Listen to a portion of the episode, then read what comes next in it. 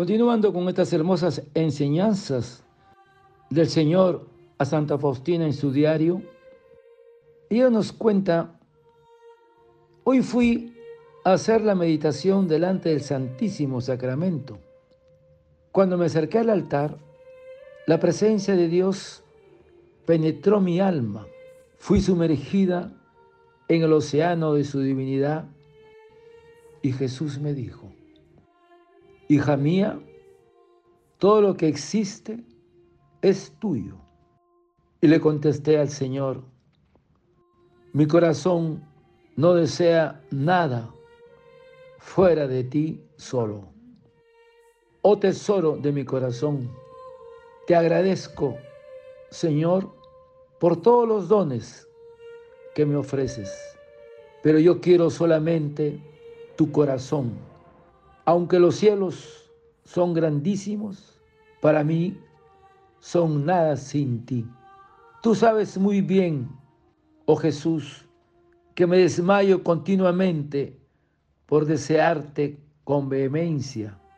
Y el Señor le dice, has de saber, hija mía, que lo que las demás almas alcanzarán en la eternidad, tú lo gozas ya ahora. Y de repente mi alma fue inundada de la luz del conocimiento de Dios.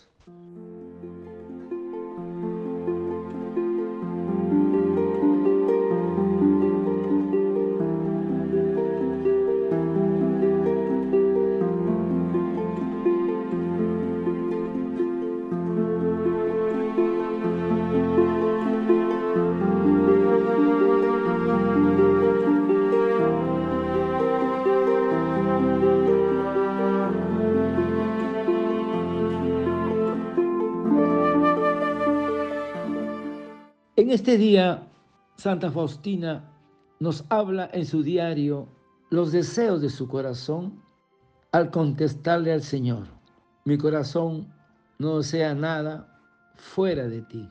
A la pregunta, ¿cuál es el principal mandamiento? Respondió Jesús, amarás al Señor, tu Dios, con todo tu corazón y con toda tu alma y con toda tu mente. Dios es todo, el único, lo absoluto, y debe ser amado absolutamente. Cordis es una parte de la palabra de la misericordia, que significa corazón, que es la sede del sentimiento, de la compasión, es decir, tener un corazón solidario con aquellos que padecen necesidad. Ahora, para amar a Dios con todo el corazón, tendríamos que, acudir y contemplar con frecuencia a la humanidad santísima de Jesús.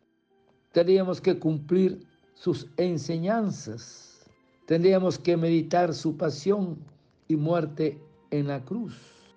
Porque de un corazón puro nace la alegría, una mirada hacia lo divino de un corazón puro nace la confianza en Dios y el arrepentimiento sincero, la verdadera humanidad y un gran amor a Dios y a los demás, cuando uno tiene un corazón puro.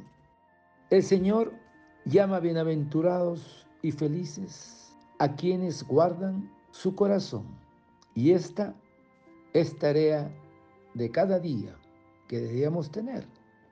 Y como médico cardiólogo me enseñaron que el corazón es un órgano, es un músculo, una bomba con cuatro cavidades que late e impulsa la sangre por todo el cuerpo humano. Pero basta que deje de latir tres minutos y termina la vida. Por eso, dice el libro de los Proverbios, guarda tu corazón, porque de él procede la vida.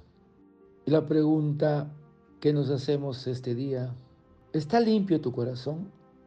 Porque si está limpio, sabremos reconocer a Cristo en la intimidad de la oración, en medio del trabajo. Y la otra pregunta que nos hacemos es, ¿Y cómo está tu corazón? No te inquietes, porque los santos tenían esas naturales o sentían esas naturales inclinaciones. Por eso la flaqueza del corazón no debe ser obstáculo para un alma decidida y enamorada del Señor.